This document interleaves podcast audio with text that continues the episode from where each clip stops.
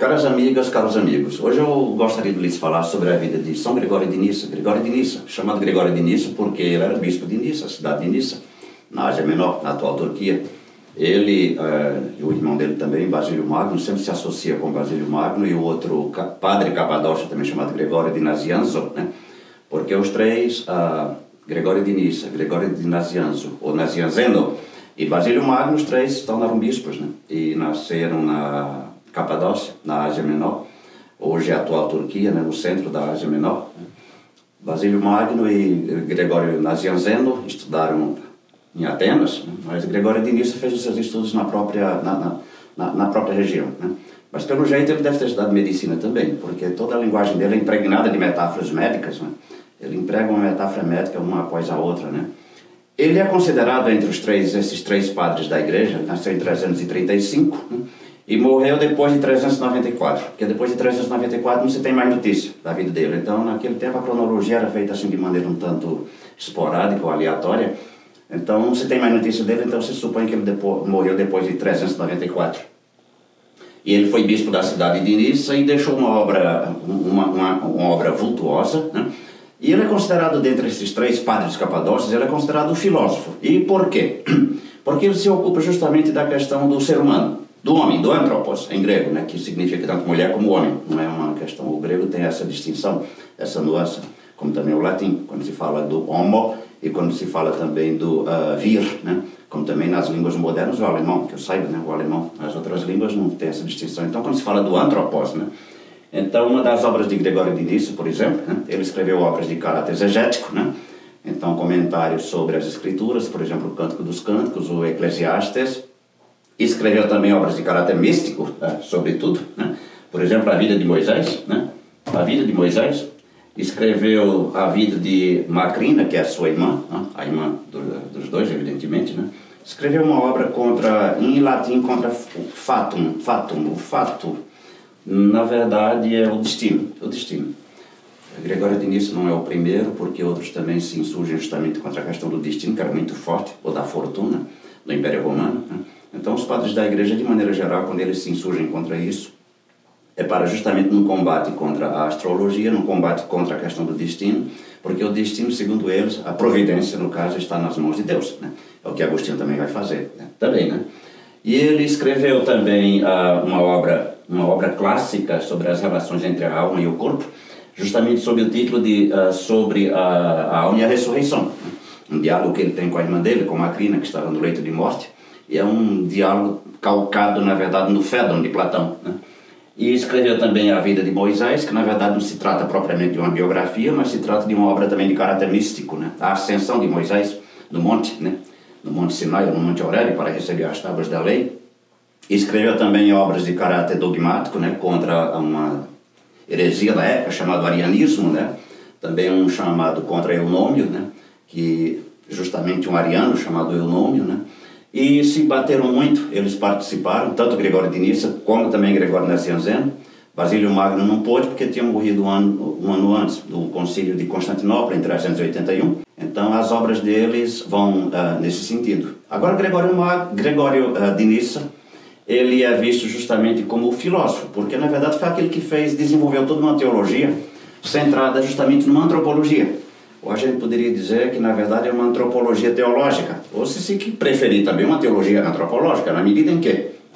Na criação do homem, né, também antropos em grego, né, na criação do homem, que segundo ele é a continuação daquilo que o seu irmão deixou incompleto, o Exaemeron, que é um comentário sobre a obra dos seis dias, literalmente em grego é assim, essa palavra que ele próprio forjou como título. Né?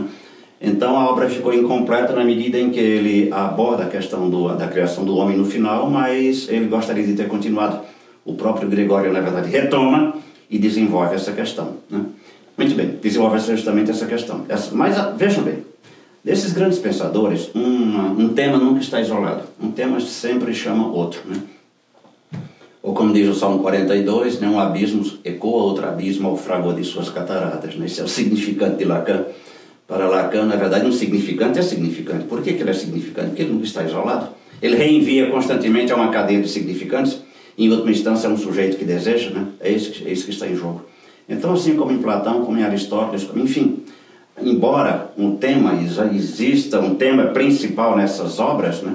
um tema assim que guia, um leitmotiv, né? No entanto, outros temas vêm se, uh, na verdade, agregar né, justamente a, esses, a esse tema central, dando ensejo para o desenvolvimento de várias questões, de várias doutrinas, de várias teorias. Uma delas, por exemplo, é a questão da participação. A participação em Gregório, o que é que significa isso? Eles eram escritores gregos, ou seja, escreviam em grego, dominavam o grego muito bem e conheciam também Platão. Então, Gregório de Nissa certamente tirou isso em Platão, né? Na verdade, tanto Gregório de Nissa como Gregório Nazianzen e também Basílio Magro, eles respiram toda essa atmosfera. Essa atmosfera não é propriamente o platonismo, evidentemente, da época de Platão, mas é aquilo que se convencionou chamar de médio platonismo, que dominou o primeiro e o segundo século da era cristã, a época imperial de Roma, e também são influenciados também, de certo modo, pelo neoplatonismo, que começou propriamente no século III e dominou até o século V, mas se prolongou evidentemente, porque nós encontramos uh, pensadores neoplatônicos em plena Idade Média, como é o caso de Scott Erigena, por exemplo. Né? Mas então, uh, o médio-platonismo, essa corrente, que é uma corrente um tanto dispara, que uh, na verdade espalhada ou dispersa pelo Império Romano, escritores de língua grega e escritores de língua latina, né? Quais são os conceitos chaves desse médio-platonismo? Chama-se médio-platonismo porque depois seguiu-se o neoplatonismo. Evidentemente, eles não disseram que eram médio-platônicos, eles nem sabiam que depois iria o neoplatonismo. Né? Então, a partir da filosofia platônica, que acentua justamente essa acentua esse abismo entre as realidades sensíveis, o mundo da sensibilidade e as realidades inteligíveis, o mundo das ideias, né? deixando, na verdade, um vácuo em tudo isso, deixando um abismo intransponível. Isso é o que Platão deixou, né? para os outros depois tentarem colmatar, tentarem remediar, tentarem, na verdade, preencher é, esse abismo. O ser humano não suporta o vazio, pessoal. O ser humano precisa de um objetivo, o ser humano precisa de um ponto fixo, o ser humano precisa de um meio através do qual, pelo qual ele diga que se sente seguro. Né? Nietzsche começa a terceira dissertação da genealogia da moral e termina essa terceira dissertação dizendo que melhor uma vontade de nada do que um nada de vontade. O homem ainda prefere uma vontade de nada do que um nada de vontade. Mesmo querendo a morte, ela ainda quer alguma coisa. Né? Então vejam bem, o que vai marcar esse médio platonismo do primeiro e do segundo século da era cristã é justamente os autores como Plutarco, como Albino, como Apuleio, que é um escritor de língua latina do norte da África, de Madaura, que escreveu As Metamorfoses ou Asno de Ouro, um livro que fez um sucesso imenso durante a Idade Média.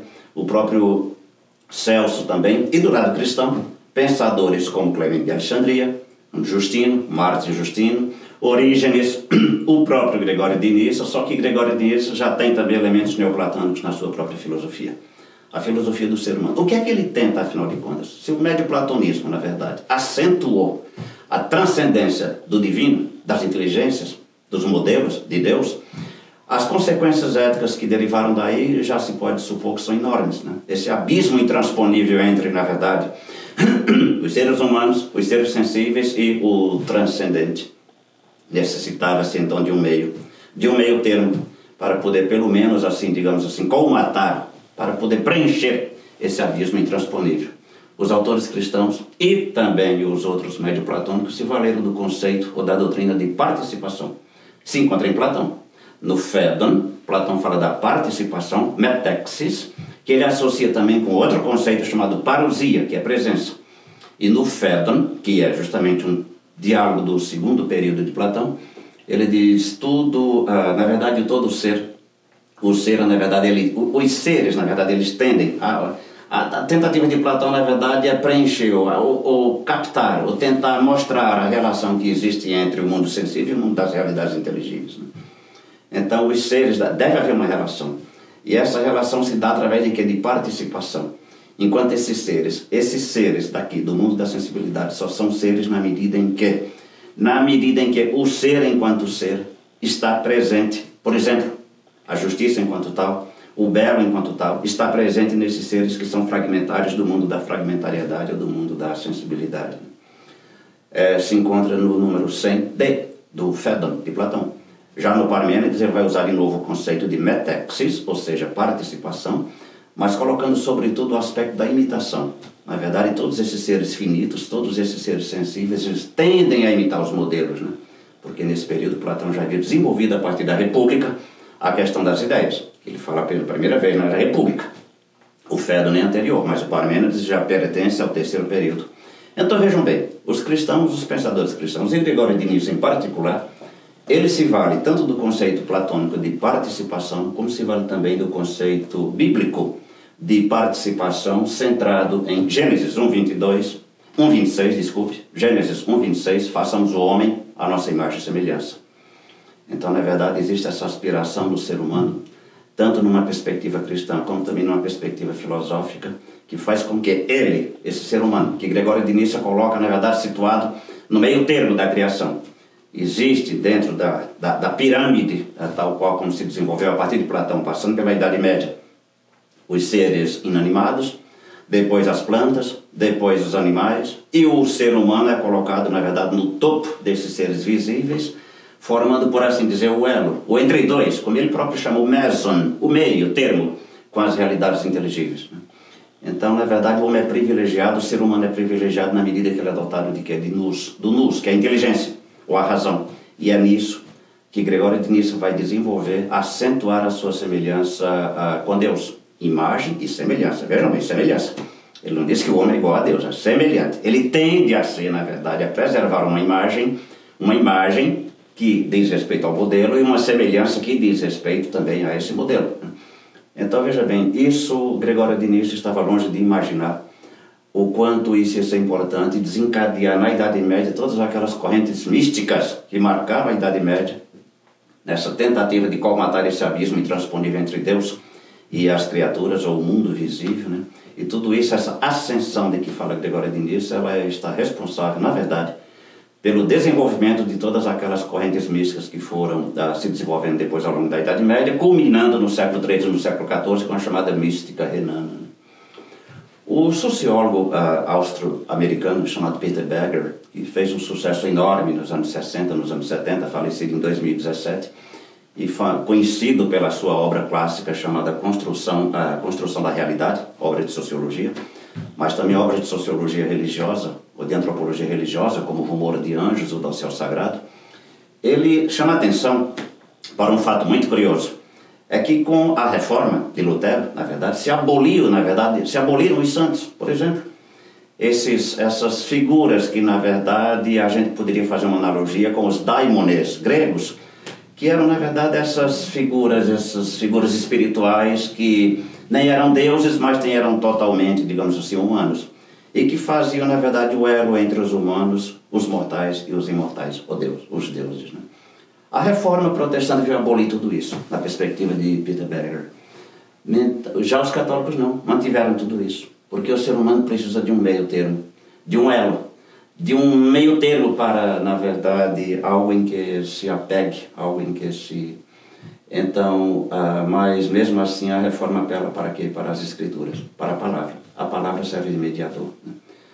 Mais uma vez, toda essa mística que Gregório de Nice desenvolveu nos seus livros, nas suas obras, né? e apontam justamente para essa questão fundamental do ser humano, que é uma questão de caráter ontológico e mesmo pré-ontológico, na medida em que né? o ser humano não suporta o vazio, não suporta o vácuo, ele precisa de um ponto de referência aquilo que o inventor da psicanálise, Freud, chama de angústia da castração. Ele precisa de afirmar-se, ele precisa de basear-se num ponto onde ele diga: Estou seguro. Né? Isso, a pergunta que se poderia fazer era: será que ele tinha consciência de tudo isso? Não se sabe.